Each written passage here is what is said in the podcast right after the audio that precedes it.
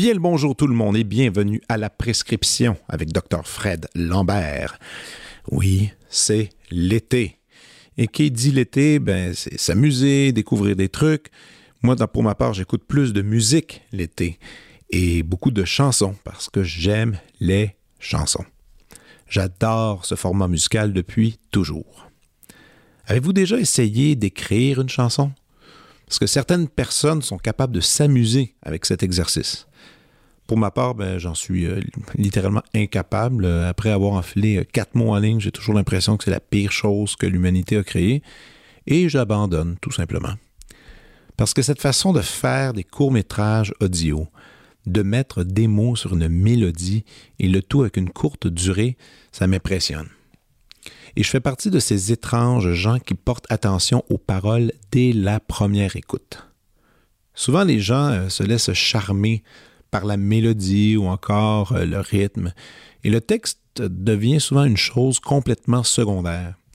Et après plusieurs observations, ben, je pourrais dire que ma, ma conclusion est assez simple. Beaucoup de gens écoutent une chanson mais ne l'entendent pas vraiment. Eh bien, mon invité d'aujourd'hui a ce talent de se faire entendre dès les premières notes. Pas besoin d'un livret avec les paroles pour comprendre son univers. Ses chansons sont articulées, rondes expressive et terriblement touchante. Chers amis, Monsieur Philippe B.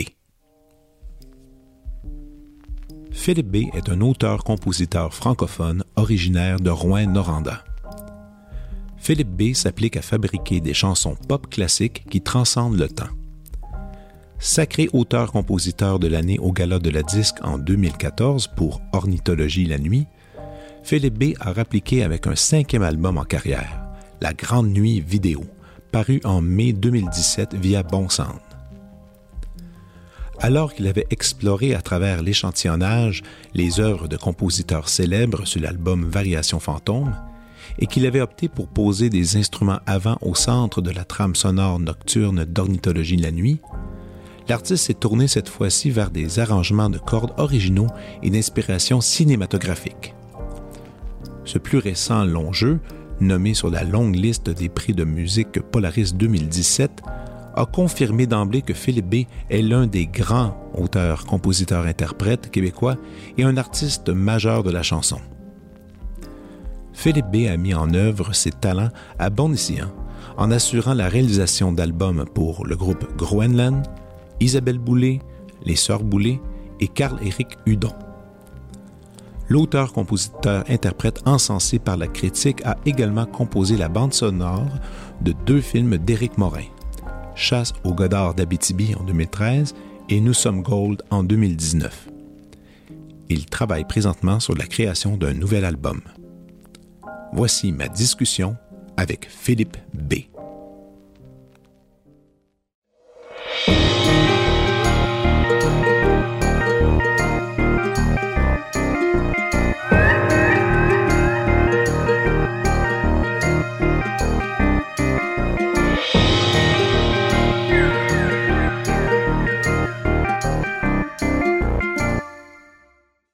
Euh, Et on y va, man. Ouais, ben c'est ça, mais euh, de façon générale, euh, tu préfères. As-tu des consignes de manière de, de, de répondre? T'as pas besoin. Toi, tu gardes toute ta conversation. T'as pas besoin que, on je jase, répète, man. Pas besoin que je répète les questions. Non, non, mais je peux te, je peux te répéter les questions au fur et à mesure. En non, fait, mais tu sais, des fois, ils disent comme Je te pose une question, puis là, répète la question dans la. Ouais, ouais. la, Ah, ah, la non, question non, non, non, la- ok, ok, là, on n'est pas là. On n'est pas là aujourd'hui. Mais, euh, ok, donc, Phil, c'est ta, c'est ta première participation à un vrai podcast, non? Un vrai podcast, oui. J'en ai pas fait d'autres. Ok. Sinon, des entrevues plus officielles dans lesquelles tu viens justement parler d'un nouveau disque, parler d'un.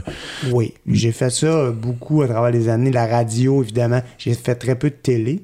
Euh, la télé, c'est toujours très rapide. On dit que la radio est plus. euh, plus de, de- d'espace, puis on a le temps de ci, puis ça, mais quand même, mon expérience émotive, la sensation, c'était quand même très euh, accéléré, même à la radio. Ah oui, je sais. Euh, souvent, il y avait une prestation, fait que là, on est comme focusé sur la prestation. Ensuite, on revient de la pause, une entrevue. Mhm. Puis là, euh, j'ai l'impression Ah va, on va prendre notre temps, puis ça va vite quand même. Oui, puis ça va vite, puis on a toujours aussi l'espèce de compteur qui vient qui, qui- qui- est en superficie, puis là que tu joues ta pièce, tu finis, puis après tu vois l'espèce de 3 minutes ou 4 minutes, ou peu importe qu'est-ce qu'ils choisissent, puis là que, dans laquelle tu dois essayer d'amener toutes tes informations, pas trop de flafla. Mine de rien, la radio, c'est un peu stressant. Oui, un- c'est ça. C'est supposé être plus, lou- euh, plus lousse que, évidemment, que la télé, là, qui est très, très serrée. Mais, euh, Ah, la télé, ça, c'est encore pire. Ouais. C'est pire. mais tu sens quand même à la radio que tu réponds, puis que la personne qui t'écoute, de façon Mhm. qu'il y a une belle écoute active, a quand même un œil sur son, sur son compteur tout chrono. le temps. ben oui, oui, ben oui. Puis, puis je pense que ça fait partie un peu, euh, un peu partie du, du show. Puis on a, on a toujours l'idée que c'est de la radio, c'est live, les gens l'écoutent. Bon, il y a toute cette, cette idée-là où est-ce qu'on veut garder le public qui est toujours présent. Alors que le podcast, ben, c'est un- une petite révolution qui s'est faite avec ça, dans laquelle les gens maintenant vont aller choisir ce qu'ils veulent. L'écoutent, l'écoutent pas. Puis moi, je suis le premier à en écouter. T'en écoutes-tu euh, beaucoup? Moi, non, j'ai pas écouté beaucoup de, j'ai pas écouté beaucoup de ça. Je Dans pas. la vie, t'en écoutais pas un consommateur? Euh, Et ça, ça me surprend. Non, non j'écoute euh, la musique euh, à la maison, même, c'était difficile d'avoir, même surtout les premières années, là, de, d'être papa à la maison. quand, quand j'ai l'espace d'être tout seul, je fais de la musique, ben toi aussi, là, mais je fais de la musique, puis entre les temps que je travaille sur ma musique, je mets pas de la musique parce que ça m'empêche de continuer le travail de, Ouais. d'avoir la chanson que j'ai dans la tête, de travailler tout ça, je la remplace par autre chose. Euh, maintenant que je fais des petites runs de voiture pour aller à la garderie, tout ça, ben j'écoute, je fais comme tout le monde, de la musique dans l'auto. Euh, mais des longs podcasts, non, on dirait que j'ai pas. J'écoute de la télé, j'écoute le sport, hein, ce qui est une affaire qui bouffe du, qui est, Ouais. qui est euh, chronophage, euh, qui, qui, qui est- Ouais, puis t'es un bon. Mais, mais même à ça, j'aurais pensé, peut-être justement, parce que t'aimes le sport, tu écoutes un, un podcast de Ouais, sportif. ça. euh, Il y, en a- y, en a- il y en a tellement. D'ailleurs, j'avais reçu euh, David Bocage, qui est Drette, Drette sur le tape, qui est un podcast de hockey, qui est en fait un peu fait sur mesure pour toi, hein, parce que c'est pas juste le Canadien de Montréal, ce qui va, il, il parle de toutes Ouais, sortes de sujets. sports, ouais. des- ben non, non, il parle vraiment de hockey seulement, mais il va dans toutes les équipes, il va chercher des complet, oui. Exactement, puis c'est vraiment des beaux sujets dans lesquels il reçoit des joueurs ou même diverses personnes, puis là, c'est ce sont seulement des histoires de hockey. Anecdotes, ouais. Puis c'est c'est le fun, puis c'est toujours fait dans le respect, puis c'est toujours euh, agréable, parce que si on écoute des- émissions de, de hockey qu'on connaît, les plus populaires, ça revire un peu, euh, un peu dans le chaos, puis ça revire un peu dans, le, dans des bitcheries. Oui, puis ça c'est- dans la, ça fait plus euh, conversation de taverne qu'on se chicane sur des affaires. Ça, t'en écoutes pas? Non, j'ai écouté euh, ça très peu. Euh, j'ai regardé des affaires de politique beaucoup sur 538, des, Mhm. des genres. de- C'est pas loin du podcast dans la mesure où il y a des vidéos. À un moment donné, ils sont quatre en vidéo, puis ils font leur, Ouais, ils décortiquent leur, euh, le thème de la semaine et tout ça. Euh, ça, je l'ai fait là, surtout dans les, dans les moments pivots euh, de campagne électorale. euh, après la campagne électorale ou au moment du, du, du coup d'État, la Ah ouais. etc. Dans, dans les moments de politique américaine, beaucoup, j'ai. C'est peut-être ça que j'ai plus écouté qui ressemble plus à des podcasts. Un petit peu le Ezra Koenig, qui est le chanteur de Vampire Weekend, à un moment donné, Ouais, qui avait un. Qui a parti un petit truc aussi. Ouais, Ouais. puis, euh, c'était comique parce que c'était avec d'autres amis musiciens mélomanes, puis euh, il met des chansons, il décortique les chansons, il s'ostine sur, sur les chansons, à essayer d'expliquer à un moment donné une montée de lait parce que son, son collègue euh, est, est, est laissé, disons, euh, disons qu'il dit que lui, la chanson Alléluia de Leonard Cohen, ça le laisse plutôt euh, sur son appétit. hein. Il est comme, ah, c'est correct. Ezra Koenig- Indifférence. Ouais, il est comme, est comme mystifié. Attends une minute, moi, te le texte de la chanson. Puis il est comme, ouais, it's fine. C'était pas pire. Pas pire en effet. Non, j'aurais aimé ça, je veux dire, écrire une, une chanson comme ça, c'est quand même euh, pas si pire à mettre oui, euh, dans ton pedigree. oui. Mais euh, écoute, man, merci d'être là. Je suis content, premièrement, parce que ça fait longtemps qu'on s'est vu. Je pense que ça fait. La dernière fois, c'est il y a deux ans. Puis c'était, c'était à mon anniversaire. euh, je veux pas dire raté, là. C'était mes 40 ans, mais c'était la pandémie, on pouvait pas se voir, c'était l'hiver. Puis ma blonde Oui. avait organisé quelque chose, ça, ça a floppé, un gros Ouais, c'est événement qui a floppé. Puis finalement, on s'est vu dans la ruelle à moins 25. T'étais quand même, t'es quand même passé, puis j'apprécie. Mais ça, c'est la dernière fois qu'on s'est vu. Ouais. Puis là, de- depuis le temps, ben, les choses ont évolué, si on peut dire ainsi. Ouais. Euh, Écoute, on va aller quand même, ça te dérange pas, on va essayer de brosser un peu le portrait général de la personne que tu es.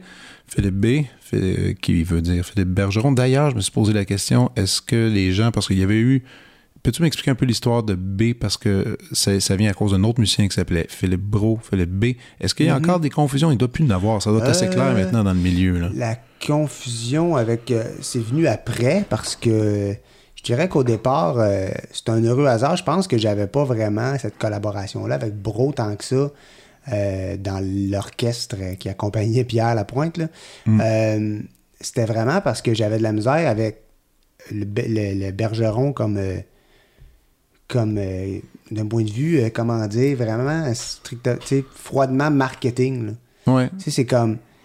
Tu essaies d'imaginer quelque chose dans, l'univers. ouais. Puis Philippe Bergeron, euh, sur un poster, de, sur une pochette de disque, je le voyais pas bien. Il y a des noms comme ça, puis je juge pas les autres. là. On dirait que tu sais, Jean-François Ménard, c'est comme un bon nom à avoir dans la vie, mais comme. Pour une autre sorte de métier, peut-être. Ouais, c'est ça. Puis là, j'étais comme Bergeron, il est trop long. Puis là, je cherchais. Je suis pas. J'étais très jaloux des, de, de ces gens qui ont déjà euh, un vrai surnom cool intégré, là. Oh, man. Qui se font Le- déjà appeler le husky puis cœur de pirate. Puis tout Ouais, ça, ouais, c'est ça, intéressant. ouais. Moi, j'avais pas d'inventer un, j'en avais pas. Fait que. Puis inventer un surnom, il y a un âge à un certain moment, tu dis non, là, je Ouais, pense qu'on peut plus. J'ai pas 14 Tu sais, ans. c'est ça, même euh, Tire le Coyote, euh, Benoît de son prénom, lui, il il a sorti un peu tard son surnom. Puis même aujourd'hui, les gens, tu sais, le Coyote, c'est Ouais. comme entre les deux, il est un peu entre les deux. tu sais, Il Ouais, utilise son ben, vrai il- nom. Puis... Il y avait plus une ambiguïté dans la mesure où il essayait de. de- il a toujours voulu. Il y a des gens qui présentent ça comme ça, c'est-à-dire que c'est des projets, mais ils sont comme la seule personne. euh, la seule personne constante dans le projet, mais ils se voient plus comme un band Ouais. euh, dont ils sont le leader. Euh, il y a quelques exemples comme ça là, euh, aux États-Unis et tout ça. Euh, mais vraiment, des, tu sais, moi, j'étais sous le modèle vraiment auteur-compositeur. Je me voyais pas dire, ben, c'est mon band, là, tu sais. Je veux dire, j'avais pas de musicien qui m'accompagnait régulièrement. Euh, puis, fait que j'avais pas ça. Euh, on avait joué avec ça un peu dans Gwenwed. Dans les pochettes de disques, on mettait des, on mettait des pseudonymes ah oui, pour, le pla- pour le plaisir. Tout le monde en avait. Moi, j'en avais pas. Fallait en- un peu d'en inventer un pour. euh, c'était beaucoup plus pour la, la- la pochette seulement que dans la vie. Là. On s'appelait pas comme ça c'était quoi ton, ton surnom? Oh, j'avais, on avait justement fait euh, Phil B, puis on rajoutait un mot à la fin. On on- ça changeait tout le temps. Phil B quelque chose, Phil B. euh, Ben ouais. fait qu'on a inventé un genre de, d'adjectif qu'on mettait après.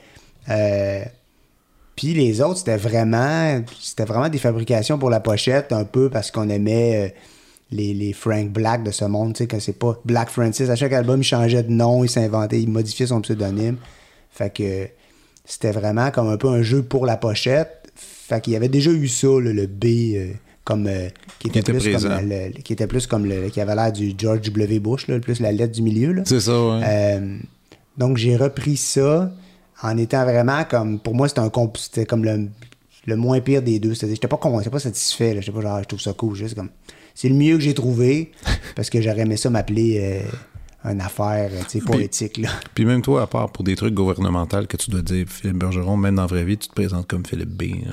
à de- des gens, oui, euh, parce que parce que j'ai cette vie-là, j'ai cette euh, j'ai des acquis comme de, de- que les gens sont capables de si j'ai une conversation avec quelqu'un que je rencontre, va être capable de me replacer. Non, non, c'est si ça. je donne cette information-là, euh, on part pas de zéro. Ah oui, Philippe B, ok, fait que tu fais de la chanson, tu fais ci, tu fais ça. Si je dis Bergeron, c'est pas grave, mais j'ai pas. euh, il est comme plus anonyme. tu sais. Ben ouais, non. Ben écoute, moi, je dis Fred Lambert à tout le monde. Je, me souviens pas la dernière fois que je dis mon prénom au complet. Frédéric, ça pas beaucoup. Ben non, c'est- long. C'est long à dire. Moi, moi c'est c'est la, la réponse courte à ce que je viens de te donner, là, que je disais au début, pourquoi Philippe B, je disais parce que Bergeron, c'est trop long. Ah ouais, point final. Ça, Regarde. tu sais. Mais là, fais- je me disais pauvre graphiste, c'est, boring Alors, j'avoue. Mais là, tu es un auteur-compositeur francophone qui vient de Rouen-Noranda, mais avant de devenir Philippe B, tu étais Philippe Bergeron, petit garçon qui, qui a grandi dans ce coin-là, Ouais. qui a appris la musique. De quelle façon? Ça, d'ailleurs, on n'en a jamais parlé. C'est parti, Ah. c'est parti d'où, ce truc-là? Parce que dans la famille, il n'y a pas vraiment de musicien, à ce que Non. je sache. Non, ma soeur prenait des cours de piano, il y avait un piano dans la maison, il y avait une guitare qui était une ancienne guitare à mon père, tu sais, une guitare classique qui manque des cordes dessus. C'est quand même utile, ça sert à démystifier, euh, à se mettre l'instrument en main.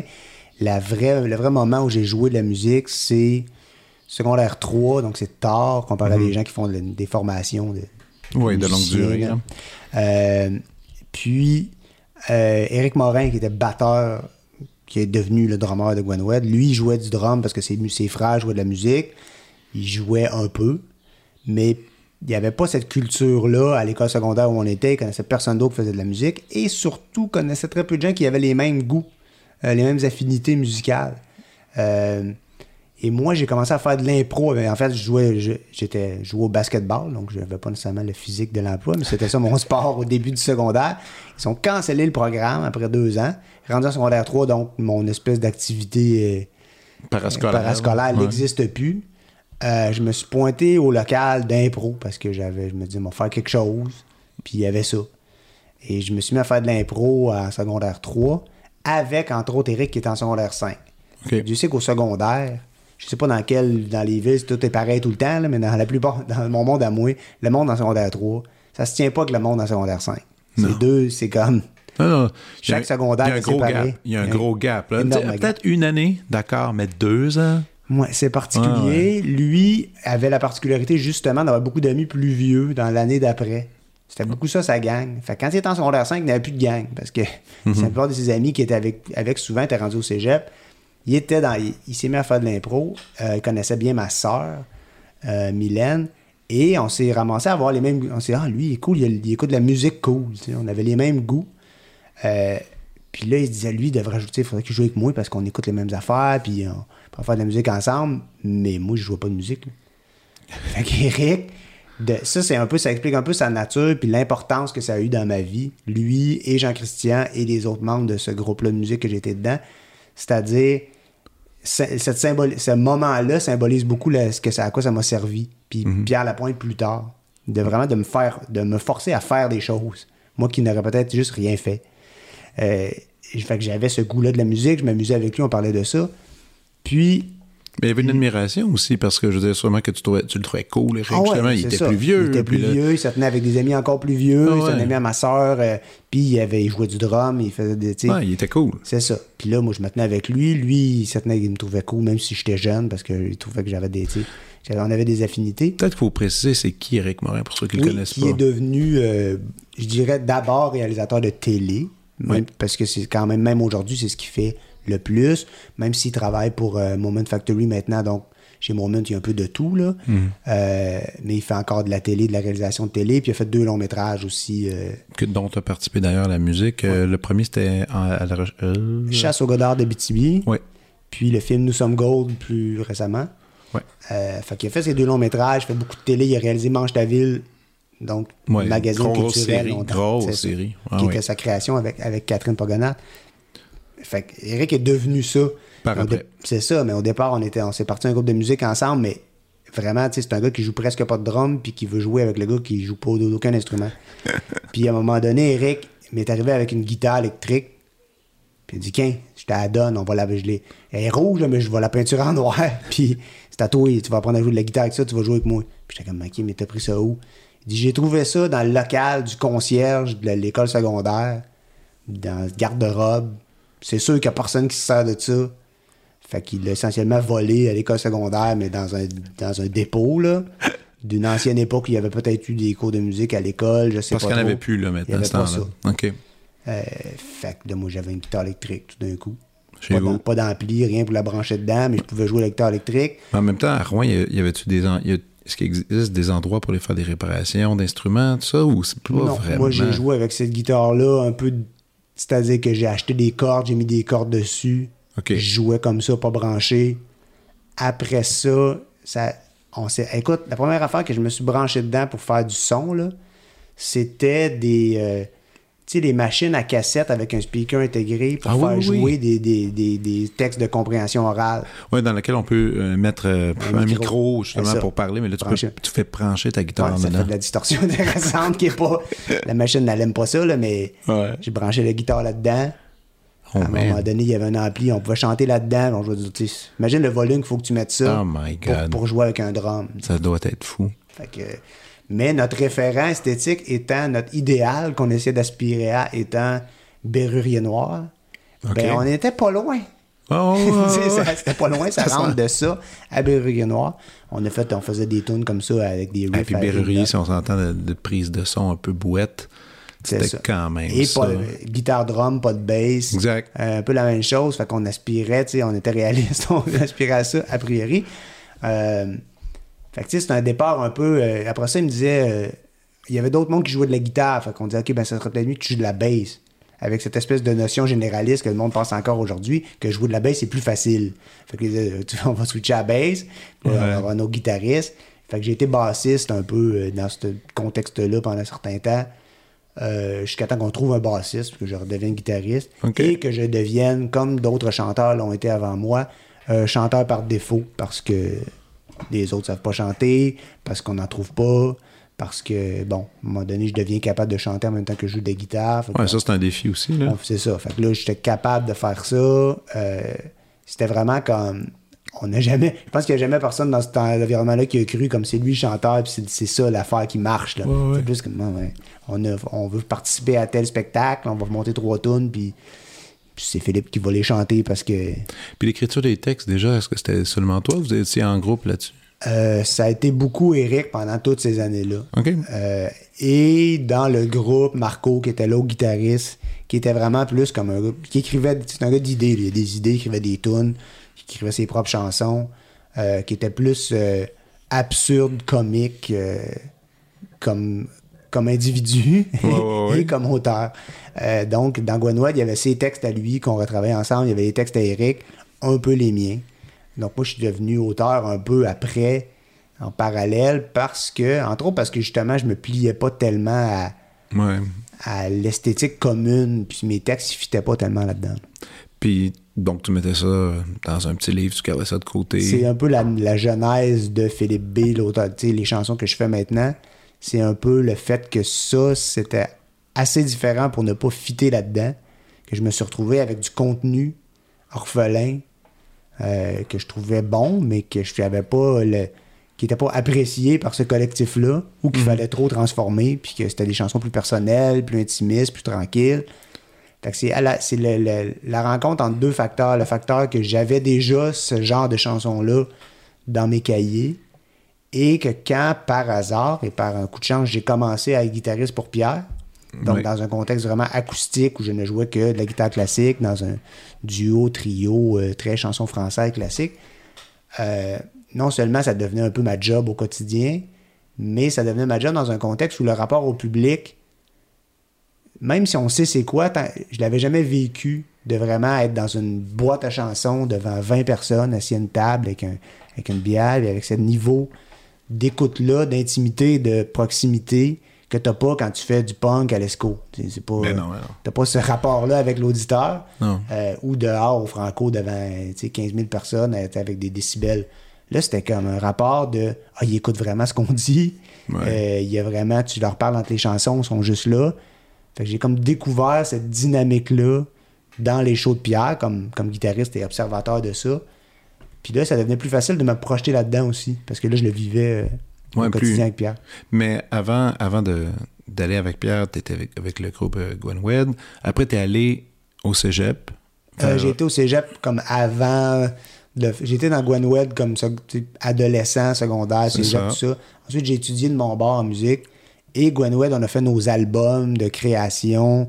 Euh, sais, parce qu'on faisait du cover, on faisait des affaires en anglais, on faisait toutes sortes d'affaires. Fait que vraiment des albums de alternatifs en français à Montréal, je les ai faits avec eux après, le- après le cégep. après le cégep. Donc, le cégep, c'était un moment de- d'aller chercher des connaissances un peu plus techniques, euh, écrites. euh, Les aptitudes, puis ouais. c'est ça qui, qui sont encore des outils aujourd'hui dans, dans- dans ce que tu fais.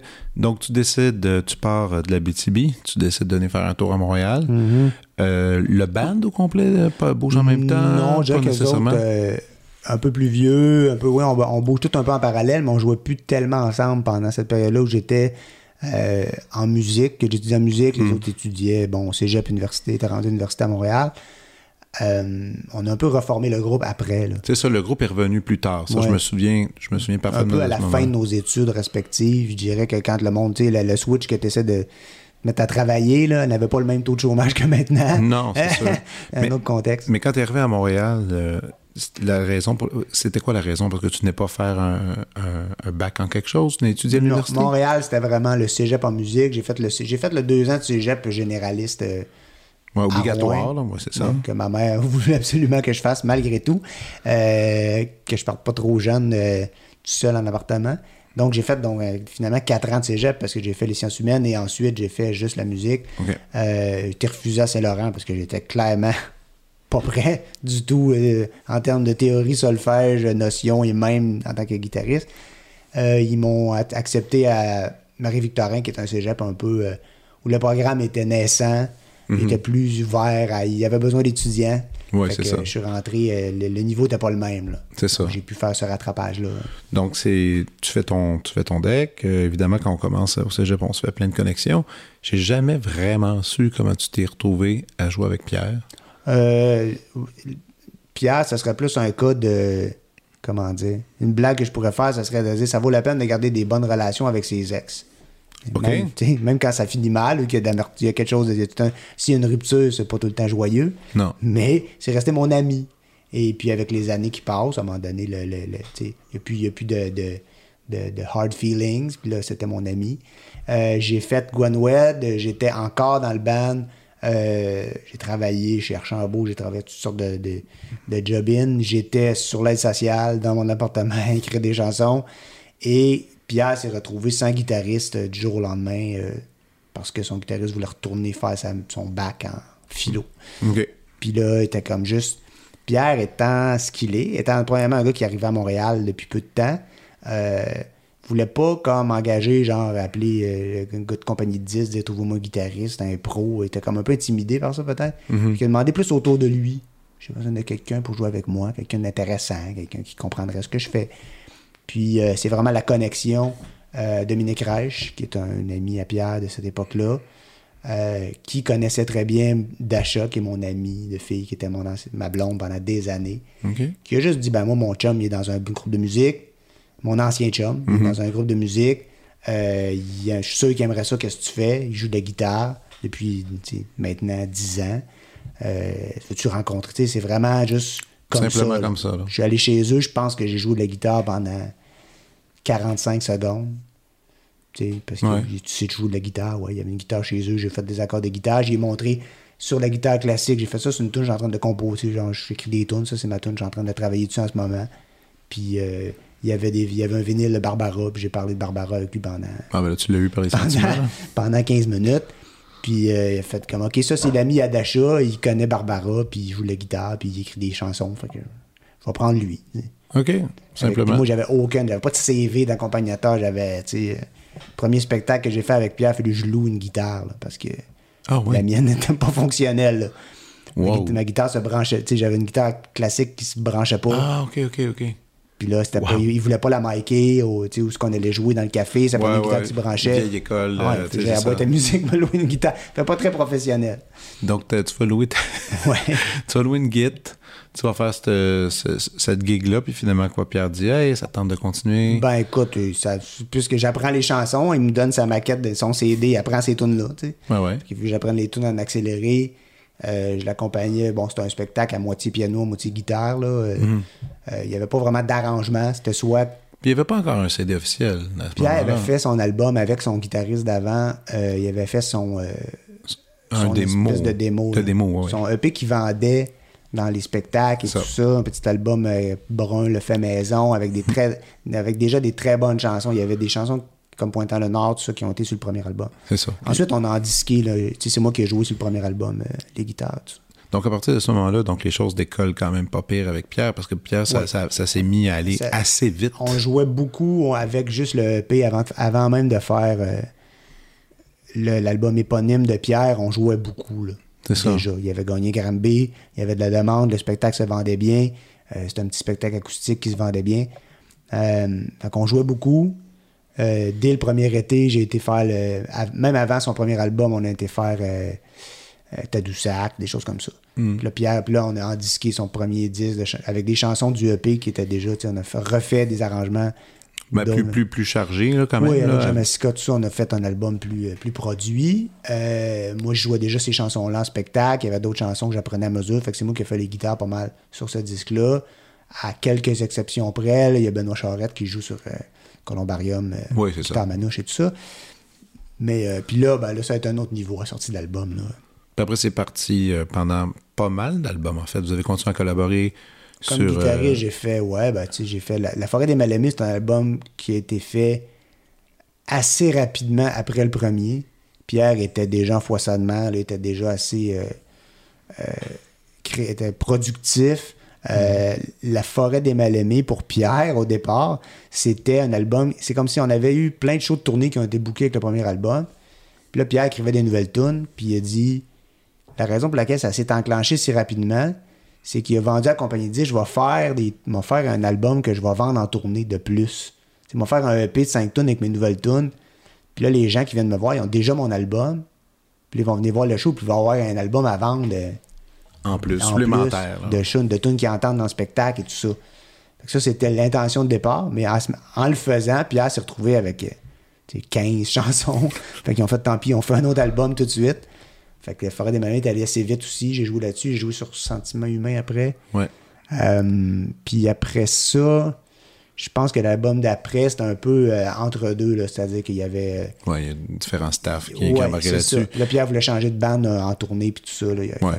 Mais à travers tout ça, tu as réussi à faire ton album, ton album éponyme, dans Ouais. lequel tu es allé chercher. Bon, c'est- ce sont tes chansons, ce sont tes, tes arrangements, c'est tes- ce sont tes idées. Oui, c'est ainsi. C'est toutes, mes, c'est toutes les chansons, paroles et musique. Euh, j'ai joué pas mal toutes les affaires dessus. Euh, j'ai eu une, bourse du Conseil des Arts pour euh, écrire puis bricoler des arrangements, tout ça. Fait une coupe d'heures en studio, là, que, à part, studio euh, semi-professionnel qui était mieux que ma chambre à coucher. Là. J'ai présenté ça à Bon Sang, qui est un label vraiment de, de rock. Là. C'était pas ça qu'il voulait faire du tout comme sorte de musique. Ouais. Mais c'était mon ami, c'était mon, mon, mon claviériste de Gwen Wed pendant des années qui avait parti ça. Euh, L'album était fini, il restait juste à le mixer. Il a convaincu ses collègues, les gars, ça ne coûte rien, là. on fait juste euh, On mixe, on sort, on mixe, on sort. fin d'histoire. C'est ça. Fait Puis- que, puis ça, c'est vraiment le contexte de, de, de- comment dire, de, de, de vivre au quotidien, à faire des spectacles, être en tournée dans le camion avec Pierre, Josiane, éventuellement Phil Bro Ouais. euh, et Guido un peu plus tard.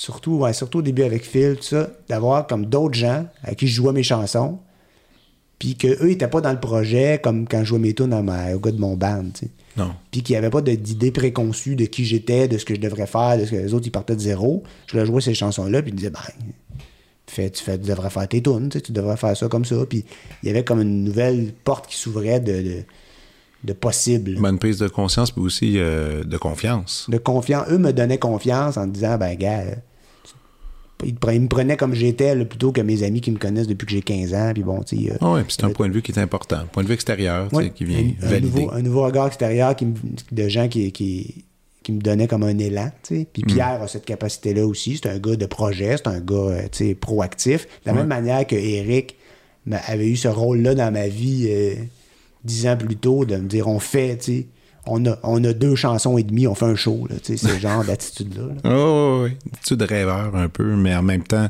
fonceur, qu'on pourrait dire. Et, euh, et donc, tu sors cet album éponyme, un peu, un peu à l'image de Pierre quand même, parce que vous, vous deux, vous avez sorti des, des albums qui portaient votre, votre propre nom. Et rapidement, un deuxième album, vous êtes, vous êtes lancé dans des concepts. En fait, moi, j'ai sauté. Ça a été mon, je dirais, le troisième album qui était plus un vrai concept élaboré. J'ai fait taxidermie entre les deux. Mais qui, qui, qui est aussi Oui, quelque chose quand conceptuel. Même, qui est quand même plus un, oui, qui est quand même euh, moins éparpillé que l'album éponyme où là, Ouais. je savais pas, j'inventais ce que je faisais un peu. Euh, Parce que même plus- le titre, je trouvais, puis même les, les, les sujets dans les pièces, une espèce d'affaire sur figer le temps qui Oui. est un peu qui est un peu omniprésent sur chaque chanson. Moi, c'était ça. Moi, ce que je- comment je l'ai interprété, ce disque-là, c'était ça. C'est on fige le temps, on, on- on se recule un peu, puis on regarde ce qui a été fait, ce qui pourrait être fait mieux. Moi, c'est comme ça que j'ai j'ai Oui. interprété Taxidermie. Oui. Alors, c'était beaucoup ça et la portion aussi beaucoup le rapport à euh, le temps, l'époque qu'on habite et les lieux qu'on habite.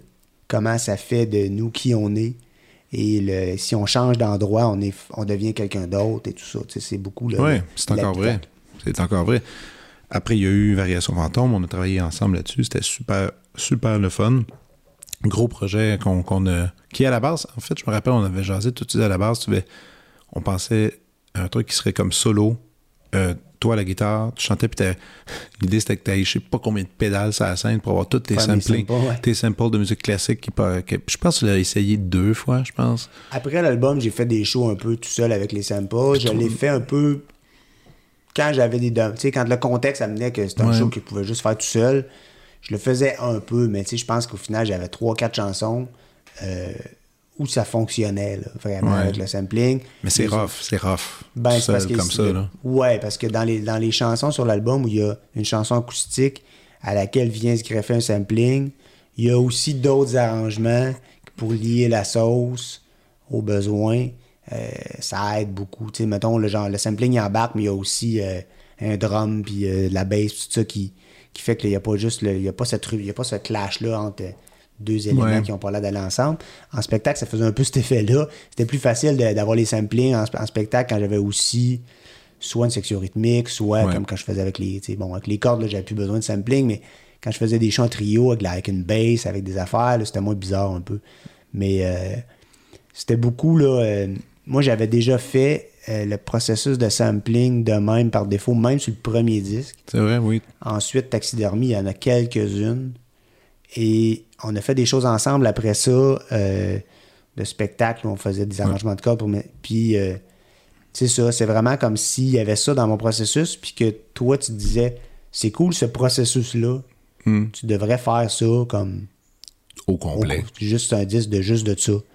Fait que c'est un peu la. la c'est un peu comme comme si tu l'avais euh, synthétisé. Tu sais, c'est un peu comme si tu prenais des affaires que, je- que j'avais dans la tête et tu le simplifiais en me disant ça. En me disant ça comme ça, c'est comme prends cette affaire-là, fais un album juste de ça. OK. C'est dur à faire, mais la manière de, de formuler, de, de, ramasser l'idée oui. dans un, un- un- un processus simple, moi, j'aurais peut-être pas pensé que ça, valait la peine de faire ça, que c'était, tu sais, de- je le faisais un peu... euh, Mais man, moi, j'ai, Au travers je des me souviens disques, quand, hein. quand on avait discuté de ça, puis on a fait Ah, pourquoi pas essayer? Puis le- je peux pas te dire le plaisir que j'ai eu d'aller à la Bibliothèque nationale. Tu m'envoyais des tracks, j'écoutais des tunes. chercher des affaires. ouais. Puis là, je, là, je partais ben, avec une tonalité, un mi mineur. Je jouais mi mineur, là, j'allais voir dans les sections de Schubert, ok, des messes en mi mineur euh, Mhm. ou encore dans Mozart. Puis là, là, je revenais chez nous avec une espèce de pile. Je prenais des petits bouts, on, s'échangeait. J'avais tellement de fun à penser. C'était tellement euh, un exercice, euh, un exercice agréable. Ouais. C'est bizarre à dire. C'est ce ça que je faisais aussi, c'est ce que j'aimais aussi. Puis j'avais un, un élément que j'aimais là-dedans qui était euh, un élément de hasard. De... C'était un peu comme si l'écriture en général, c'était ça aussi. C'est-à-dire, c'est comme collaborer avec le hasard, c'est-à-dire de ne pas être trop rigide, de laisser des idées, de laisser des accidents arriver et ensuite d'aller avec ces accidents-là. Moi, je le faisais moins euh, dans les endroits officiels. J'allais, genre, magasiner des disques random, beaucoup dans une culture que je connaissais pas tant que ça. Donc pour moi, c'était encore plus abstrait de OK, là, je suis dans les vinyles usagés de musique classique, tu sais. Ah ouais, puis là, tu Là, je fais comme. Hmm. Puis là, je fais comme genre, hey, ça c'est beau, cette pochette-là. C'est vraiment. juste- Puis, puis là, derrière la pochette, il y a comme un genre de texte de présentation où il explique le concept de, tu sais, ou un peu la biographie du gars, quoi que ce soit. Puis tu fais comme. Là, je viens d'avoir une idée pour un texte. Fait que c'est même Ouais, pas- c'est vrai. En plus, c'est vrai que même- c'est- les paroles sont en lien avec les affaires que je, que, que je vais échantillonner. Là, je fais, OK, mais si je peux sampler ça, là, je pourrais faire une chanson qui parle de ça. Parce Mm. que ça me fait penser à quelque chose dans ma vie. Puis là, ben, acheté le disque à 4$. piastres, Puis là, Ah ouais, puis là, tu t'amusais. bricolé à, à- à écouter des idées là-dessus. Des fois, c'était pas c'était même pas samplé, c'était juste emprunter euh, une ligne mélodique. Puis euh, Hmm. C'était, ou pas, c'était impossible à sampler parce qu'il y avait trop d'affaires. Fait que je prenais une ligne, puis je faisais comme. Ça me Ouais. faisait faire une mélodie que j'aurais pas faite autrement. Et j'écrivais des paroles qui étaient en lien avec cette affaire-là. Mais c'était comme un peu. euh, ça palliait au fait de travailler seul. C'est-à-dire que quand tu travailles seul, il faut que tu t'auto-génères des Ben oui. idées à partir du néant. Tu es tout seul dans une maison, tu dis, bon, j'ai pas d'idée, il faut que je parte de zéro. Là, tu as comme un genre de dialogue avec des collaborateurs euh, Hmm. avec qui tu travailles à leur insu. C'est ça, mais en même temps, c'est ça, c'est que ça. C'est une ligne de conduite, tu te fais des règlements, là, tu sais. Tout, ce qui est règlement, je trouve, euh, c'est souvent là-dedans qu'on est plus créatif, qu'on dit, OK, je reste dans ce contexte-là, je Oui. bouge pas. Puis, comme tu dis aussi, tout en étant ouvert à, que c'est- à- aller à, à fouiller, à, à aller explorer le nouveau sentier qu'on tombe dessus par hasard. Là. Ah oui, non, tiens, c'est- ah, un petit trail ici, je m'en allais par là, mais là, il y a un petit sentier ici, je vais aller voir. Puis là, tu suis ça un peu ce hasard-là. Ouais. Mais ces contraintes-là, euh, je me rappelle, j'expliquais le concept à quelqu'un à un moment donné euh, qui travaillait, qui m'aidait à faire le, le- le visuel. On travaillait sur la pochette et tout ça. Là, fait que j'expliquais plus en détail l'affaire. C'est comme si la personne, euh, en étant dans les. C'est comme si c'était quelqu'un qui travaillait à contrat, puis qui n'était pas un créateur, mais qui faisait de l'art, qui faisait du visuel, mais qui se faisait toujours dire quoi faire, tu sais. Mais m'écoutait parler, puis il était comme Ah, mais c'est bizarre, on dirait que tu passes un contrat à toi-même, tu. Tu te donnes comme faut que ça soit ça, faut que ça soit ça, faut que ça soit ça. Puis c'était comme si c'est plate, tu sais. Tu te donnes. J'ai dit, oui, mais quand t'es juste dans mon rôle de créateur tout seul, dans le néant, dans le vide, avec le champ des possibles beaucoup trop Infini, large, là, ouais. les contraintes sont, comme tu dis, très utiles parce qu'à un moment donné, ça focus l'affaire de OK, ben, je vais pas aller là ou là ou là. Je vais. Il y a trop d'affaires qui se peuvent à un moment donné. C'est pour ça que c'est quasiment plus facile quand on me commande des chansons. Euh, Ouais, parce qu'on t'en commande souvent, il y a des gens qui c'est t'écrivent. arrivé, puis là, ben, j'ai, en général, je demande, ben, de quoi tu veux parler? T'as-tu quelque chose à dire? Donne-moi quelque chose, là. Mhm. Parle-moi de toi, donne-moi une. Tu sais, qu'est-ce qui te manque dans ton album? Qu'est-ce que, pourquoi tu me demandes à moi? Qu'est-ce que tu veux? En général, plus c'est directif, plus ça m'aide parce que même si on me donne une direction, je pars quand même de zéro, là, je suis quand même. euh, Bon, Ah, faut non. que j'invente une mélodie, faut que j'invente une, faut que je trouve une phrase, tout ça. Puis euh, ça, c'est tout le temps plus utile si la personne elle me dit ben je veux que la tune elle s'appelle comme ça ou je veux que ça j'ai j'ai telle j'ai vécu telle affaire que j'arrive Ouais. pas à que j'arrive pas à écrire une chanson là-dessus ou des fois c'est genre vraiment j'ai on me donne une musique complète à écrire des paroles on me donne des paroles avec une musique Ah je fais ouais. juste une partie j'ai fait ça avec Pierre entre autres avec, avec plein de monde puis le, le- la, la contrainte est rarement le problématique là, dire Ah, là c'est trop serré j'arrive pas à faire ça là-dedans là, Non, non, c'est ça. C'est même ça, ça aide beaucoup. Et, euh, et donc, oui, donc, cette variation fantôme-là, t'as sorti le disque. Après, on a fait une espèce de version euh, un peu symphonique avec le Quatuor Molinari, puis plein de musiciens invités. Puis on a eu, on a eu vraiment du fun à, à faire ce Ben, le projet-là. gros show, on a fait le show à l'église. À l'église, Saint-Jean-Baptiste, On l'a ouais. fait réduit euh, pour la tournée aussi avec. Ça aurait coûté un petit peu trop cher d'amener tout, toute cette tonne de, de musiciens sur scène. Et, et juste après, donc tu as eu, t'as eu quand même, je pense que c'était deux ans euh, sur ce, sur ce show-là, si je peux Ouais, dire On ainsi. peut dire ça. Ensuite, tu as eu un autre album, celui-là euh, qui s'appelle Ornithologie la nuit. Ça, je sais que tu m'en parles un peu. Comment, euh, parce que justement, là, il y a, il y a un titre, il est assez fort, le titre. Euh, il, est, il est parti d'où exactement? Euh, mon Dieu, c'est parti. là, si je parle spécifiquement du titre, ou ben, ou, ou c'est, l'ensemble des euh, œuvres qui sont dessus, là, les ben, chansons. c'est un petit peu la même chose. C'est-à-dire que j'étais j'étais après Variation Fantôme, je voulais pas refaire la même chose, mais je cherchais, bon, la facture sonore de ça, ça allait être quoi. Euh, Il y a deux éléments qui guident, je dirais, le, le- le- Souvent, on reprend là où on a laissé. On est comme. il y a- y a- tu veux pas faire la même chose que le disque d'avant, mais tu, tu dis, bon, ben. Peut-être soit volontairement ou juste inconsciemment, on reprend un peu ce qu'on a laissé. Je dirais que la première chanson que j'ai faite, c'est celle qui ressemble le plus à Variation Fantôme. Euh, entre autres parce que c'était une commande de Radio-Canada qui me demandait de faire la même chose que j'avais fait dans Variation Fantôme jusqu'à un certain point. Il y avait le centenaire du sac du printemps Ah oui, oui, oui. de Stravinsky. Euh, Quelqu'un chez Radio-Canada, je m'excuse, de, je devrais me rappeler de son nom, mais je me rappelle plus. Là, une une des, femmes qui travaille là, qui avec qui j'ai fait des entrevues régulièrement. Elle s'occupait de, de, de faire des émissions, de faire toute la programmation autour du centenaire. Ils m'ont commandé une chanson, euh, donc je ferais une chanson originale de moi qui serait en référence au sac du printemps, un peu à la manière de, des emprunts et des échantillons que j'ai fait avant.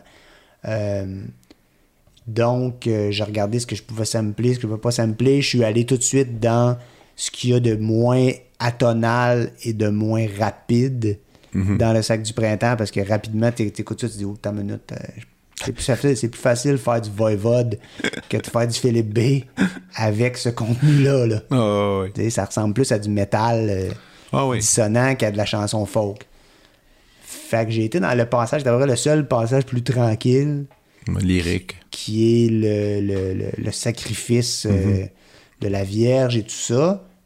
Et c'est ce, ce passage-là de, de, de clarinette basse en carte que je pouvais pas sampler parce qu'il y avait plein d'autres choses, mais j'ai pris la ligne mélodique de ça et la thématique de- du sacrifice au printemps. Mhm. Après ça, je sors du sac du printemps complètement, je reviens à moi. Je dis, bon, mais qu'est-ce que ça veut dire pour moi le sacrifice du printemps? Fait que l'idée à laquelle j'en suis venu, c'est la vente de garage. C'est le printemps, on fait du ménage. C'est le ménage du printemps. On sort les cochonneries, on fait une table, puis on vend les affaires. Et donc, une chanson sur une relation de couple et sur ce que ça symbolise de vider la maison, de se débarrasser du passé un peu avec cette ligne-là de clarinette basse. Puis pourquoi j'en parle de début de choses, c'est parce que cette couleur-là m'a servi beaucoup pour l'ensemble de l'album. Euh, les clarinettes basses, les vents. Ouais. Euh, qui sont restés, qui sont restés présents. Sur ben, ornithologie, beaucoup. Hmm. Dans ma tête, c'était bon, ok, c'est les oiseaux. Après ça, je suis allé dans l'espèce de, de truc. euh, L'abîme des oiseaux, là, de, de- je pense que c'est la l'œuvre de Messiaen là, avec la- la, la clarinette basse qui fait des longues, euh, des longues tenues et tout ça. Le, le, le dit sampling de, de musique classique est encore présent, mais moins quand même. Ouais, c'est de l'emprunt. C'est de l'emprunt, C'est exactement. de l'emprunt beaucoup. Euh, et Ornithologie, la chanson, c'est la chanson écrite dans l'appartement donc de ma blonde, qui était ma nouvelle relation à ce moment-là. Euh, c'est beaucoup un album sur le début de cette relation-là. Euh, dans sa J'habite chez elle pendant qu'elle n'est pas là. Mhm. Et sur, dans ses livres à elle, sur sa table de chevet, il y a le guide des oiseaux de l'Amérique. tu sais. Le guide des oiseaux de l'Amérique du Nord, c'est son livre à elle. Puis moi, je regarde ça comme. Parce qu'il y a ça là, tu sais. Mhm. Puis c'est à la fois à cause que j'avais déjà tous les vents, les culs, tout ça, que c'est ça, tu sais, si Messien utilisait ça pour évoquer, bon, les oiseaux. La nature. La nature, les oiseaux, là, j'ai le livre des le guide des oiseaux. Je pense, je suis dans la- l'appartement de quelqu'un qui est pas là, la nuit. Fait que c'est ces aimants-là, donc vrais, euh, où je fais un exercice de style un peu. Et je continue dans l'emprunt en faisant. Quand j'ai pensé oiseaux ornithologie, j'ai dit oui, mais ça, mon passé d'étudiant en musique jazz me ramène à OK, ça existe déjà. Ornithology, Charlie Parker. Exact. OK, c'est quoi Charlie Parker? C'est quoi Ornithology? Il y en a, il y a, il y a un et deux. Ornithology de Charlie Parker dans le fake book. Je regarde ça, c'est tels accords, telle mélodie. Donc, les- c'est une, une, un accord primaire mineur et euh, un accord, euh, la, la, la, la fonction 4 euh, dominante. C'est ça un peu les deux accords. C'est à la place que la fonction 4 soit mineure, c'est un accord dominant. Fait que c'est pas. Puis la ligne mélodique, là, c'est le, Ouais. c'est pidi-bidi-bidi, c'est la- c'est le thème de Ornithology Ah, mais ça, je savais, je savais pas ça. Mhm. Tu me Mais c'est, ça ressemble un peu, c'est la, Oh, ouais. Le contour est là. ouais, le contour mélodique, c'est Charlie Parker, la couleur des brasses, c'est Stravinsky, puis il reste une chanson folk, tu sais, normale. Ouais. Fait que c'est encore Wow. l'idée d'emprunt, mais avec sans la contrainte, tu sais, comme sans genre, je peux faire une tune qu'il n'y en a pas. Je peux faire, tu sais, j'ai plus le, le, le pattern Oh oui. qu'il faut que je. ré- OK, il faut que toutes les tunes soient. Non, c'est ça, t'es plus lousse. T'es plus lousse là-dessus, mais je peux encore me servir de ce levier-là pour aller chercher une twist dans une tune, Ouais. comme la, la, la trompette dans euh, Nous irons jusqu'au soleil. C'est une ligne que j'aurais jamais inventée. C'est vraiment une ligne de trompette de Vivaldi. C'est très. Ouais. baroque. euh, Joyeux, L'arrivée du euh, roi, là, tu sais. Ah, euh. Fait que c'est comme une genre de ligne que je me dis, OK, ça, c'est une trompette. Fait que c'est une ligne de trompette. Genre, ça va être intéressant. Ça va faire très Beatles parce Mhm. que les trompettes des Beatles étaient inspirées de Vivaldi. Ouais, ouais, ce que. McCartney disait. Fait que je vais moi aussi, je vais aller voir dans Vivaldi s'il y a des trompettes baroques qui peuvent faire une ligne mélodique très, très joyeuse. Fait que j'ai pris cette ligne-là. J'étais pas dans la bonne tonalité, peu importe, ça m'a fait un genre d'idée de, riff de, trompette. Puis j'avais beaucoup de vocales de filles dans l'album et j'avais pas de trompette et comme ça c'était un peu comme un élément qui venait juste dans cette tune là. Puis là ben ça devient utile d'avoir quelqu'un qui est pas musicien, qui est pas réalisateur, qui est pas dans l'affaire, qui était ma blonde à ce moment-là qui était comme OK, ben pourquoi c'est pas des voix? D'abord, tu dis, il faut que tu rajoutes des voix de filles dans plein de tunes, puis là, la trompette n'a pas rapport, ben, il fallait juste faire par des voix. J'étais comme, moi, mais non, mais c'est une ligne de trompette. Puis là, je me suis trouvé vraiment niaiseux en le disant. Comme si, parce que c'était comme un Non, ça, d'une ligne de ça, trompette. ça peut- appartient à la trompette. ça appartient à la trompette, ça peut pas être d'autre chose. Moi, j'ai fait ça bien niaiseux comme réflexe. Ça m'a borné. Mais non, c'est pas borné, c'est euh, juste un. On, est attaché à nos idées des fois, puis même, même à, à un concept de base, tu l'as entendu en trompette, Ouais. tu dis, faut C'est- que ça soit absolument ça. C'est un peu à ça que je le fais pas beaucoup, là, je travaille beaucoup tout seul, mais c'est un peu que ça, à ça que ça sert la collaboration. Des fois, de sortir de sa tête puis de sortir de des gens de d'affaires qu'on prend pour acquis puis qui sont bloquées dans notre tête. Là. Ah oui. Fait que c'est, à mon avis, c'est devenu plus intéressant quand cette ligne-là de trompette très répétitive est devenue comme un, est devenue comme un, un thème vocal. Ben oui. Les choristes, quand j'arrive, quand je monte des shows, ils trouvent ça bizarre, genre, quand- à apprendre cette ligne-là. Là. Ils Ah, se non, trompent non. tout le temps, ils en font un de trop, un de pas assez. C'est une drôle de ligne vocale. Mais c'est un processus d'emprunt qui mène à des idées euh, originales. Ouais, puis du vocal comme ça, c'est toujours euh, du vocal ambiant. euh, ça peut- c'est, toujours très beau, tu aussi, Mhm. là, tu. Et là, ça, c'est, on est dans ornithologie en 2014. 2017, t'arrives avec la Grande Nuit vidéo. Ça, c'est le dernier disque que, Ouais. que tu as, que tu Ouais, as ça sorti. fait un, bon, un bout de temps maintenant. Ça fait un petit bout. Là, on est dans la vidéo, la Grande Nuit vidéo. On parle de, films. Il y a beaucoup, beaucoup de références au cinéma. Euh, je dirais que c'est un ben, cinéma, en- entre autres. Oui, l'écran, la, la, fiction. La fiction, c'est ça, la fiction. Et, euh, et là, des emprunts, il n'y en a pas vraiment, à ma connaissance, dans cet album-là. Je pense. Puis, À mon avis, je dirais rapidement, je dirais zéro. Il y a peut-être des choses que j'oublie, là, mais euh, mais je pense mais, qu'il y en a mais pas, tu vas vraiment. euh, je pense que c'est le plus euh, chanson brute de tes albums. Mhm. chanson, chanson. Chanson, chanson. c'est pas pop dans le sens de, de léger commercial, mais c'est des formes de chansons peut-être plus straight. Exact. Mais là, suite à ce disque-là, on est en 2022. Mhm. Euh, je sais que toi, tu te donnes pas des pressions de des deadlines obligatoires d'écriture. T'as jamais été vraiment comme ça dans la ouais, ben, vie. j'avais un rythme euh, qui, qui se plaçait malgré Aux tout. 3-4 ans environ. Ouais, là c'est plus long. euh, le processus était plus long. euh, j'ai pas décidé. C'est comme si j'avais décidé euh, dans la transition euh, grossesse, euh, paternité, de dire que bon, ça va me donner un lousse de 6 mois, un an. Là. Mhm. Mais la, le, de grossesse, congé paternité est devenu la pandémie. Mhm. Euh, donc, euh, la transition de- d'être à la maison à temps plein et de, de- de finalement avoir la garderie, qui c'est- ça passe. Ça à rentrer à la garderie à deux ans et demi plutôt qu'à un an. Là. Ah ouais, non, non, ça retarde. euh, Quand, quand on faisait un bébé, on se disait pas on va la mettre à la garderie à deux ans et demi. Là. C'était pas ça le plan. là. non, non, non, non. fait que des garderies, il y en avait pas. Après ça, il y en avait que il fallait, on pouvait pas rentrer, on pouvait pas, fallait avoir des masques, fallait avoir, Ah non, c'était compliqué. Il y a déjà ce moment-là un peu euh, intense que tous les parents vivent de dire je prends mon enfant de, disons, un an, puis je le donne à une étrangère et je m'en vais chez nous. Là, Ouais. Là il fallait que je le fasse dans, en, dans un- en le mettant dans un building dans lequel je peux pas rentrer, je peux même pas aller voir à l'intérieur. Ma fille, je vais la donner à une madame qui porte un masque toute la journée, un viseur, un une visière Ah non, en plastique. Fait qu'on a, ça nous a un peu, ça nous a un peu fait retarder le moment clé là, de, de faire cette transition-là.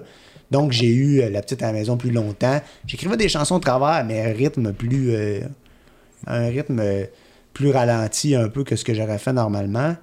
Euh, j'ai eu plus de temps dans la dernière année, donc le rythme s'est accéléré un peu. Euh, Là, t'es avancé un peu? T'as- je suis très avancé. Ah Euh, oui? le- Ok. Je dirais qu'à. qui- tu sais, je sais pas, les auditeurs de ce podcast écouteront ça à quel, à quel moment exactement, mais c'est, d'actualité. C'est-à-dire que moi, j'avais, j'ai fait.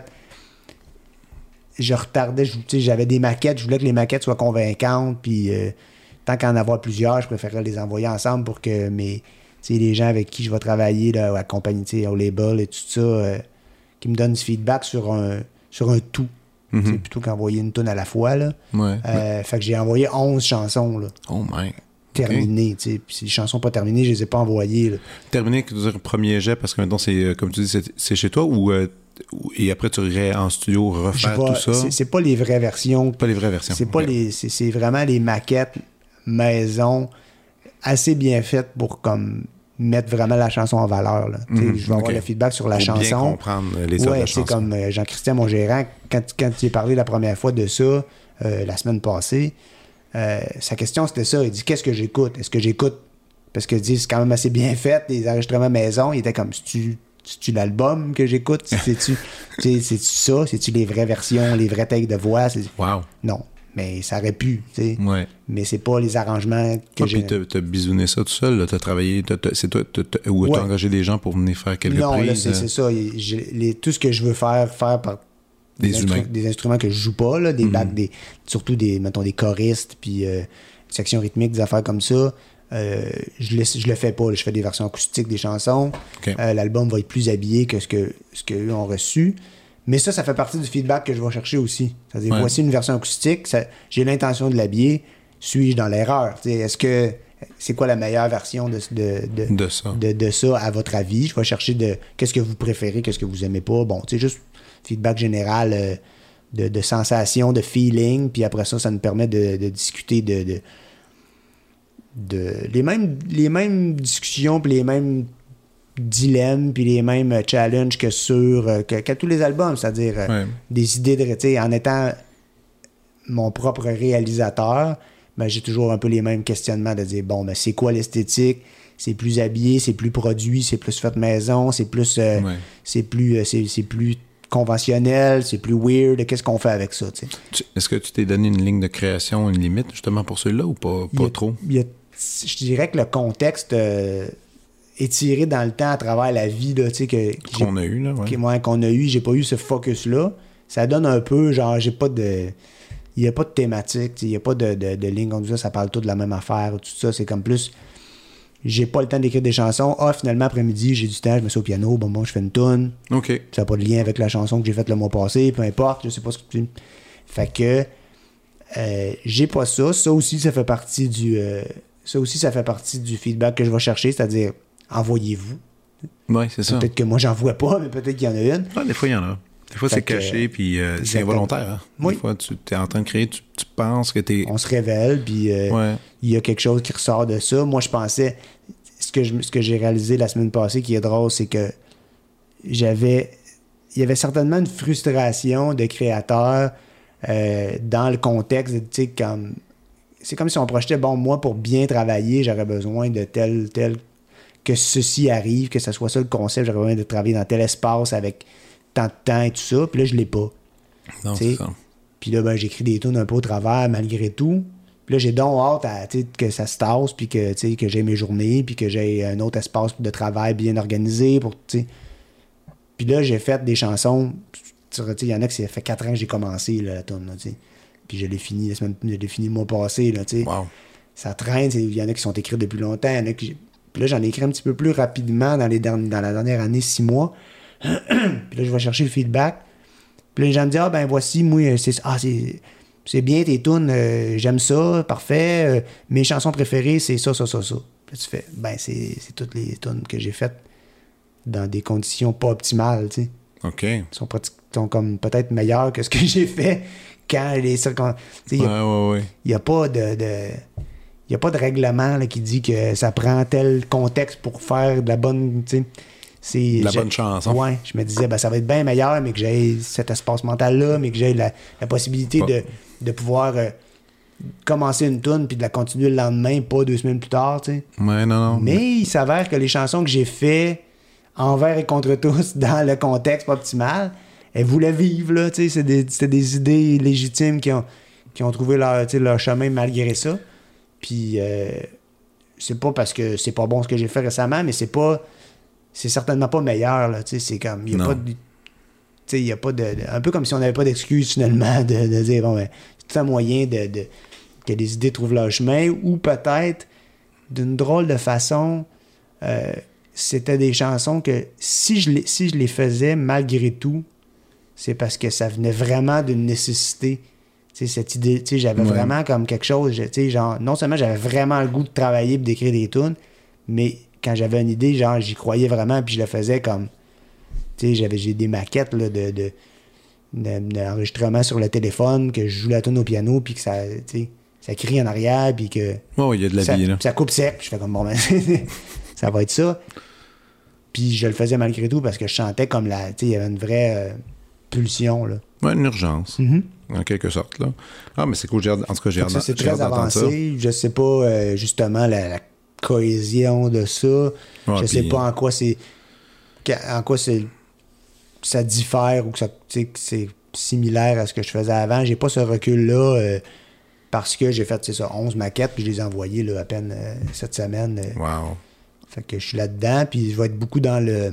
Je vais être beaucoup dans la. la arrangement, réalisation, production de ça. euh, tu euh, Dans les prochains, dans les prochains mois, là. Mhm. ce qui est excitant parce que c'est, en plus d'écrire des chansons, on n'a pas beaucoup parlé, mais t'es, euh, t'es réalisateur aussi. T'as réalisé Ouais. pour, euh, quand même pas mal de Pas monde. mal. Je l'ai pas fait beaucoup cette année. J'irai un an, un an et demi. Rapidement, euh, pour les nommer, il y a- il y a Émile, entre autres, Émile Bilodeau. Oui, les deux premiers d'Émile. euh, le dernier, il l'a fait avec, avec Bro, justement. Oui. Euh, j'ai fait deux, les deux premiers albums des Sœurs Boulay, deux et demi, parce qu'ils ont fait aussi, Ouais. on a fait aussi un EP.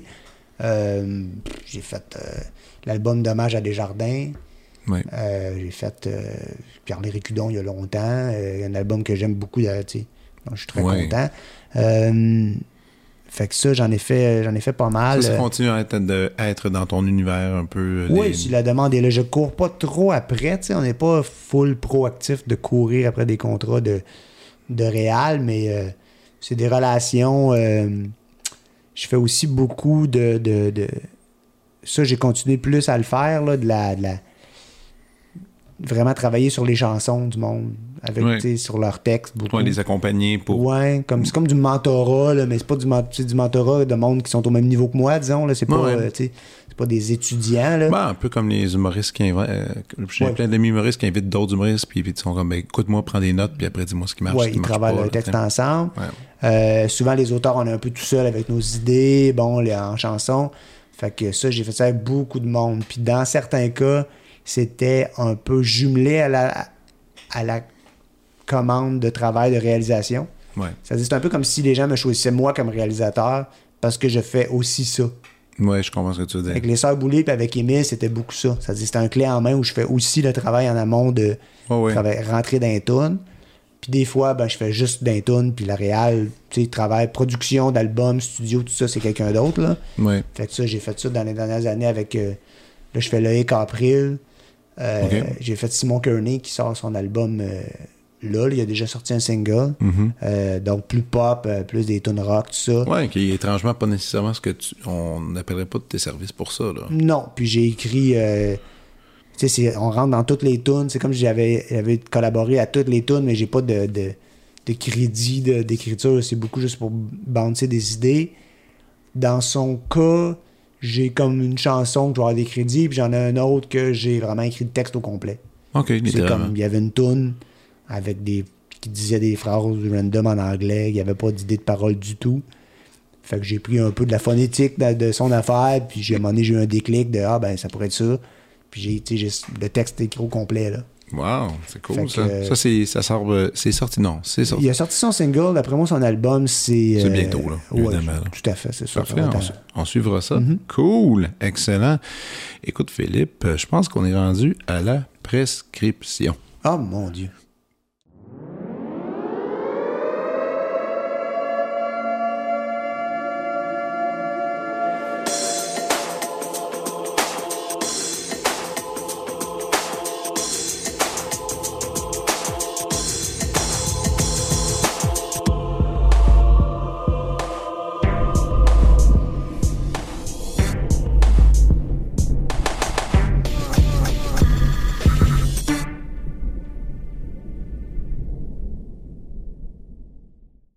Et c'est parti, on y va avec notre prescription de la semaine.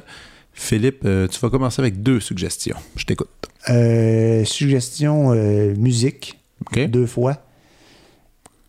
Euh, j'écoute de ce temps-ci, c'est drôle, je fais de la chanson acoustique, mais j'écoute du rock. tu sais, J'écoute du, Ok. du- du- Je suis beaucoup dans des vieilles affaires de, de- du post-punk que j'ai comme pas écouté dans ma vie avant, mais que je redécouvre maintenant. Et entre autres, à cause d'un truc qui est pas du tout de l'époque, qui est un truc de maintenant, euh, j'ai comme trippé fort sur le dernier disque de Parquet Courts. OK?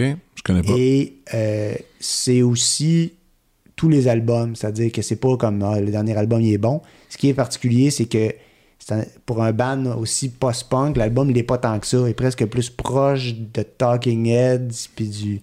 New Wave que vraiment ce qu'il faisait de plus rapide et agressif avant. Mais euh, c'est intéressant ce virage-là parce que c'est vraiment bon. C'est vraiment le fun, le, switch qu'ils ont fait, ça marche. Peux-tu redire le nom encore? C'est comme le mot parquet Parquet, OK, oui. en français. Ouais. Courts, Ok. C-O-U-R-T-S. OK, Quartz, Parquet Euh, Quartz. OK. Puis c'est pas tellement l'album que le band au complet, je dirais. C'est comme ce qu'il y a de meilleur, c'est presque l'album Light Up Gold puis Sunbathing Animal, des albums d'il y a 7-8 ans que j'écoutais beaucoup. Puis là, j'ai ça dans la tête parce que le dernier disque est vraiment cool aussi, en étant malgré le fait qu'il est très différent. OK, je connais même. Écoute, j'ai jamais entendu le nom du band. Il faut dire aussi que ce style-là n'est Ouais. pas tant mon genre, C'est ça. Je trouvais ça intéressant d'amener ça ici dans ton, dans ton podcast, justement. Ouais, même ouais. si ça ressemble pas à du Philippe B et même si c'est pas. euh, Ah, puis et zéro moi non plus, mais, euh, mais pourquoi pas? Excellent. Eh, bon, bonne suggestion. Quoi d'autre? euh, dans un genre plus. Je vais aller dans quelque chose de plus connu, qui est mon, qui est mon coup de cœur d'affaires euh, convenu, euh, d'écoute, de, easy, listening de la ouais. semaine. Si jamais il y a des gens d'entre vous qui. Tout le monde connaît le, le Get Gilberto euh, de, de Bossa Nova euh, classique, Ouais. Girl from Ipanema. Si jamais vous avez écouté ça, mais vous n'avez pas écouté Astrid Gilberto, son album à elle, c'est parce que vous avez vous manquez quelque chose. Mhm. Son album solo de, de Astrid Gilberto, euh, sorti à peu près la même année. Là. OK. Euh, on parle de soi. C'est vraiment. Je pense que dans la foulée, il en, a- en vendait tellement, ils ont dit OK, on en fait. T'as-tu d'autres choses? Euh, elle, elle chante sur The Girl from Ipanema, elle chante sur quelques chansons là-dessus. Ouais. Et l'album, je pense que si tu regardes les dates de, de- sur Internet, je pense que c'est la même année. Là. Wow. Fait que le- de Astrid Gilberto album, euh, c'est très gentil, c'est très cute, là, c'est très, mais c'est écœurant. OK. OK. débile. OK. Je vais. Je vais... Ça, c'est de toute beauté et c'est fait dans- en écoute musicale. Donc, c'est très différent de l'autre affaire que j'ai Non, puis. suggéré avant. Puis, euh, c'est. Il n'y a pas le saxophone de Stan Getz, mais il y a tout ce qu'on peut imaginer au niveau sonore, les cordes Mhm. de, enregistrées au Brésil en 1966.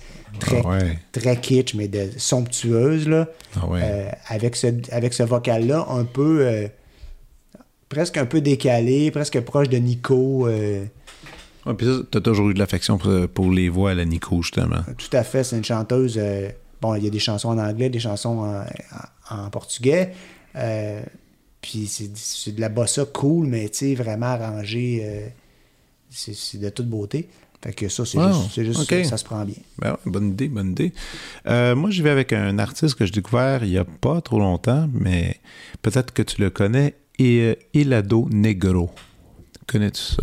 Non. Ah, ça, par contre, ça me fait tellement plaisir parce que j'ai pas le droit de faire jouer des extraits euh, à cause de Spotify, iTunes. On n'a pas le droit de faire ça ici. Il faut avoir une licence, ça. Oui, bien sûr. Donc, quand, quand, je vais, quand on va arrêter de, de, de- de discuter, quand je vais fermer la machine, Mhm. on va l'écouter ensemble. Euh, écoute, c'est un, son vrai nom, c'est Roberto Carlos Lange. Il est connu sous le nom de scène, justement, Helado Negro. C'est un musicien américain. Euh, en 2019, il avait reçu euh, des United Artists Fellow Music Prize. Et depuis ce temps-là, ben, il a fait quelques, quelques albums. C'est un peu. C'est un peu psychédélique soft. Euh, c'est, et il y a du vocal. Il y a beaucoup de vocales euh, féminins qui font justement des espèces de, d'ambiance. C'est un peu croche. OK. Volontairement croche. Tu sais qu'on dit euh, à des musiciens, est toujours en arrière du beat. Lui, Mhm. C'est sa directive première. Mhm. Je trouve ça cool. Je Ça trouve tire ça le tempo vers l'arrière. ça dit, ça tire pas un peu le tempo en arrière. Et euh, puis même quand ça groove, ça fait ça. Moi, j'ai, adoré. Puis particulièrement, il a sorti un album, c'était en 2000, euh, 2021, donc ça fait pas si longtemps. L'album s'appelle Far In. Si vous voulez vous initier. Après, une fois si vous aimez Far In, vous allez avoir un vilain plaisir d'aller écouter les deux autres albums qu'il a fait dans le passé. C'est un gentil, gentil monsieur en entrevue. En plus, si vous allez sur YouTube, vous allez voir des entrevues, il, explique tout son processus de création. Mhm. C'est soft, ça fait du bien. Vous faites une balade, vous écoutez ça, ça va vous, ça va vous amener ailleurs. Il y a un peu de synthétiseur, euh, il, y a, il y a de la guitare, euh, pas trop de percussion. C'est puis des, des jolis textes. Donc, euh, à découvrir Elado Negro. Alors, à toi. Euh, je vais rester dans la musique parce que ça Oui. m'a fait penser à quelque chose. Une des raisons, on parlait de mon album La Grande Nuit vidéo. Qu'est-ce Ouais. qui m'avait amené par là? Beaucoup euh, de l'écoute de musique de film, euh, que c'est pas. La chanson, c'est autre chose. Mais parfois, des couleurs, des textures, des, des sortes d'arrangements, tout ça. Il y avait beaucoup de choses que j'avais vraiment allumées euh, de musique de film. Euh, récemment, c'est même pas à cause du film, c'est des, je dirais que le contenu, le film qui va avec, je sais même pas c'est quoi, je sais pas si ça vient de où. C'est des films japonais. Un compositeur qui s'appelle Eiko Ishibashi. OK, Shibashi. OK. Euh, musique de film. Mon Dieu, je me rappelle même pas c'est quoi le, le titre du film. En affaire avec une voiture, euh, Drive. My Car. Ah, c'est-tu Drive My Car? Ouais. OK, ben oui. Super, super, euh, super film, ça. Puis, euh, je sais pas si c'est ça le titre du film, c'est un film japonais, un peu contemplatif. Euh, Exactement, j'ai lu devant moi de, pour la musique euh, Drive My Car. Exactement. Eiko Shibashi, c'est écœurant, mais c'est comme, encore une fois, très... euh, c'est pas si loin de ce que je parlais d'Astrid Gilberto. Il y a un côté un peu lounge, euh, easy listening, avec du Fender Rhodes, tout ça, mais juste assez décalé. C'est vraiment... ça s'écoute bien, mais bon, dans, le- dans la catégorie musique instrumentale planante, la- l'album au complet, très redondant parce que c'est le même thème repris dans différents Ouais. moments du film de différentes façons. Mais la pièce principale de ça et la pièce principale de son album qu'il a fait pour Jack McCoy, Oui. qui est un, al- un En fait, hommage. qu'elle a au- fait, je devrais inciter, Ah, c'est une femme. Non, mais je veux dire, c'est C'est co- vrai, j'oubliais. C'est correct. Non, non, non. C'est ça pour. euh, oui, pour, pour Drive My Car, entre autres, mais c'est ça, elle a un band, tu disais?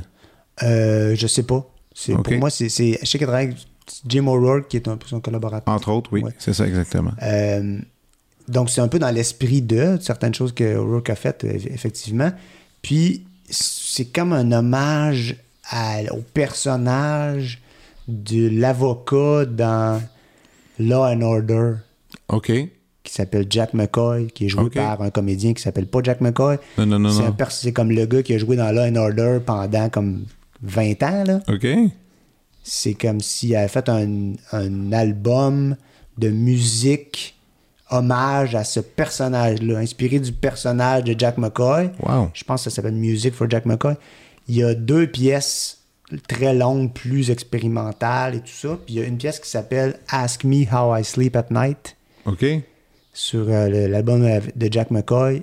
C'est ça ressemble à du Miles Davis de Birth of the Cool puis euh. Kind of Blue là. un genre de thème euh, de, de, de harmonisé là, de, de, de- cuivre là. c'est euh, ça c'est vraiment écœurant puis ça a le côté ça a ce côté là un peu euh, musique de, de de policier, là. Film policier, un peu comme euh, Ascenseur pour l'échafaud. euh. fait que c'est ce côté-là un peu lounge, jazz, musique de film. Entre autres, puis aussi, euh, ce que je vois en ce moment, ce que je lis, ça dit expérimental. Oui. Aussi, euh, elle, elle a écrit de la musique, des chansons aussi pour des gens. Oui. Elle fait toutes sortes de trucs. Oui. Euh, Eiko Ishibashi. C'est- comme si l'aspect expérimental, il était pas. il- je dis pas que c'est rébarbatif en général, mais c'est un peu comme si les idées étaient très digestes, Mhm. mais qu'elles sont déclinées sur le, à un moment donné, ça va être plus weird, là, tu sais, puis, Ouais, ouais, puis ouais. ça va, elle va prendre l'idée, puis elle va l'étirer, puis tout ça, mais c'est pas expérimental comme... C'est à, à la fois très joli, euh, très comme, il y a un petit côté kitsch, lounge dedans. Ah ouais, qui est volontaire, Puis, évidemment. Oui, avec juste, à un moment donné, un thème joli, avec comme un niveau de, de, de juste d'atonal, comme temporaire. juste, hum, hum, ça détonne un peu, Ouais, ouais. ça revient. Un peu comme, euh, là, j'ai l'air perdu parce que j'oublie les, les, les Non, non, noms. là.